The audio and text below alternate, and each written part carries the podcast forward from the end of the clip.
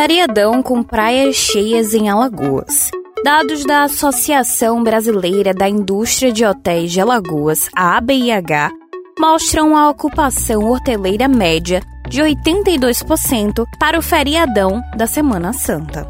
O número para o feriado deste ano é 38% maior do que o registrado em 2021, quando a ocupação hoteleira média ficou em torno de 44%. A capital alagoana Maceió segue ainda em destaque como um dos destinos mais procurados para o feriadão da Semana Santa nas plataformas de viagens da Decolar. No levantamento feito pela empresa, Maceió aparece em seis posições, ocupando os primeiros lugares entre os destinos mais procurados do Brasil, com saídas das regiões Norte, Centro-Oeste, Sul e Sudeste. Eu sou o João Arthur Sampaio.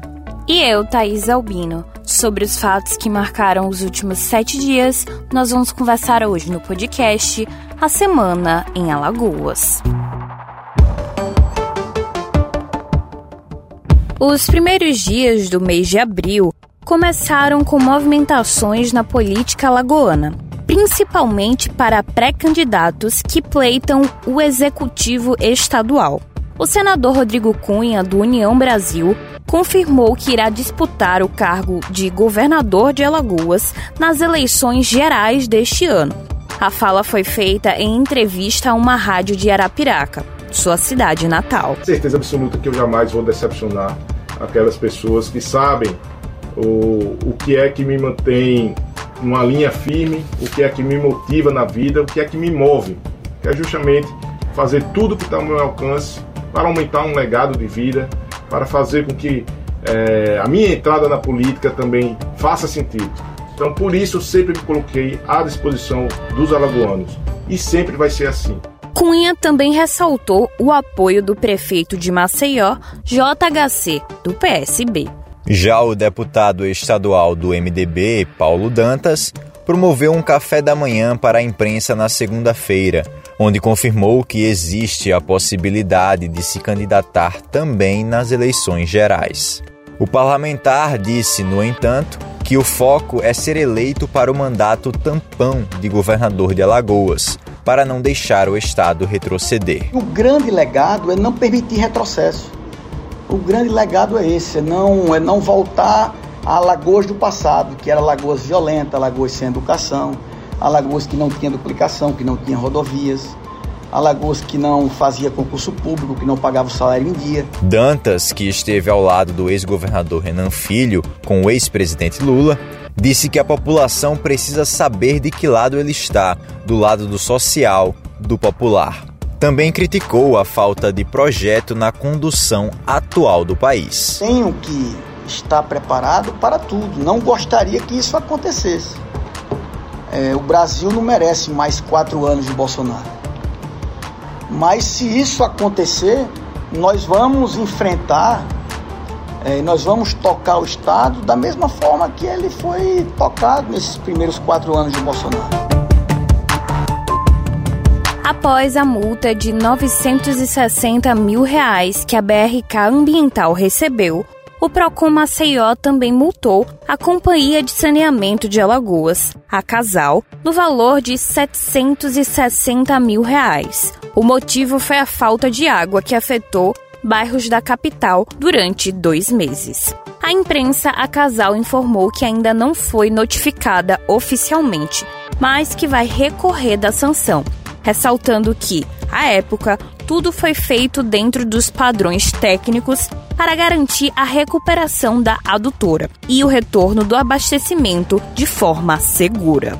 A falta de água foi causada pelo rompimento da antiga adutora do sistema aviação, que pertence a Casal.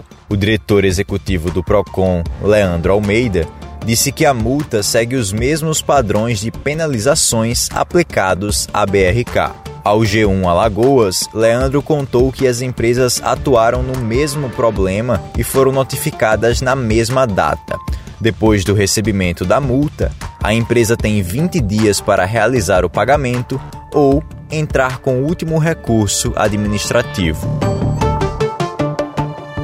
O campeonato alagoano chegou ao fim na última quarta-feira, com o CRB se consagrando campeão de 2022. Este foi o 32º título estadual da história do clube. O Regatas venceu o Asa nas duas partidas da decisão, uma por 2 a 1 e a outra por 2 a 0. Anselmo, Ramon e Gum marcaram para o CRB na última partida que selou a conquista, no estádio Coaraci da Mata Fonseca, em Arapiraca. Os cerca de 700 torcedores que viajaram para assistir a partida fizeram a festa alvirrubra ao som do apito final. O Galo se classificou para o mata-mata com a pior campanha da fase de grupos, passando em quarto lugar na última rodada, depois de ganhar do CSE em Palmeira dos Índios por 1 a 0. Nas semis, derrotou o CSA nos pênaltis no jogo de volta. Um fato curioso é que, na primeira fase do campeonato, o Asa venceu o CRB por 4 a 1 em pleno Rei Pelé, e a soma dos placares dos dois jogos finais foi exatamente essa. As colocações do campeonato foram as seguintes: CRB campeão, Asa vice e CSA terceiro colocado depois de vencer o Murici.